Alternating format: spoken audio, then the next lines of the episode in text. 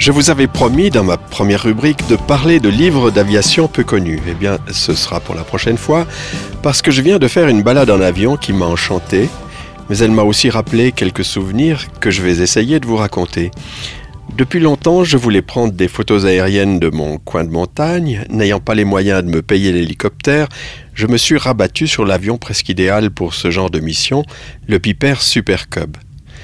Mon copain, l'actuel président du club de vol à voile de Sion, le successeur de celui qui a fait travailler les tribunaux valaisans il y a peu, Pierre euh, Tsenroufinen, donc ancien pharmacien d'Anzer, est l'heureux propriétaire d'un super cub, et pas n'importe lequel, celui qui répond au doux nom de HBOPU, Hôtel Bravo Oscar Papa Uniforme, est l'un des pipers qui ont appartenu à Hermann Geiger, le pionnier du vol en montagne et cofondateur d'Air Glacier, disparu en 1966 dans une collision en vol sur l'aérodrome de Sion.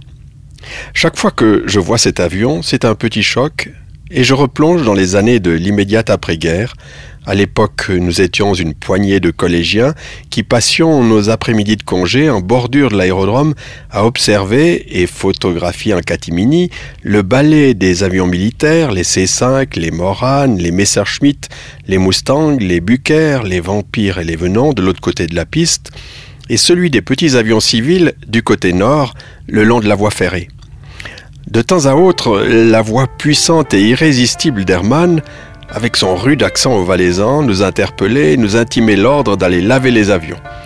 Impossible de dire non, surtout que parfois il nous remerciait en nous offrant un petit vol. Mais il fallait auparavant aller pousser les pipères, parmi lesquels il y avait le rouge papa uniforme.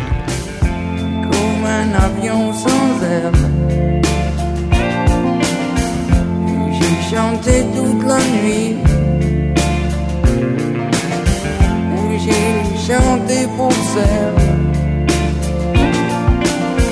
qui m'a pas cru toute la nuit. Et même si je peux pas m'envoler,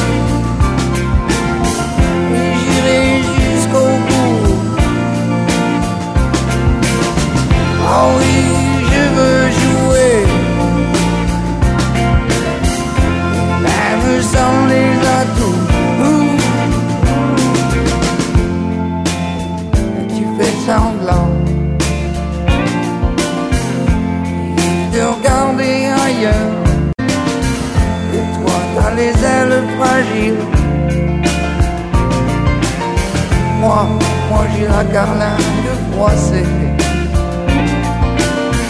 Mais j'ai chanté toute la nuit.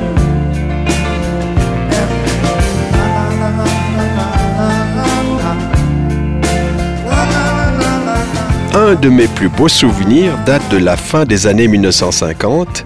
De ma maison à Sion, j'avais entendu soudain le rugissement inoubliable du moteur Packard Merlin d'un Mustang en vent arrière, mettant son hélice au petit pas.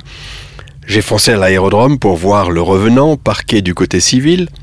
Cet avion appartenait à William Lear Jr., l'industriel américain qui a fabriqué les premiers Learjet. L'usine devait être à Altenrhein en Suisse et puis elle est finalement allée à Wichita, Kansas, USA, mais c'est une autre histoire.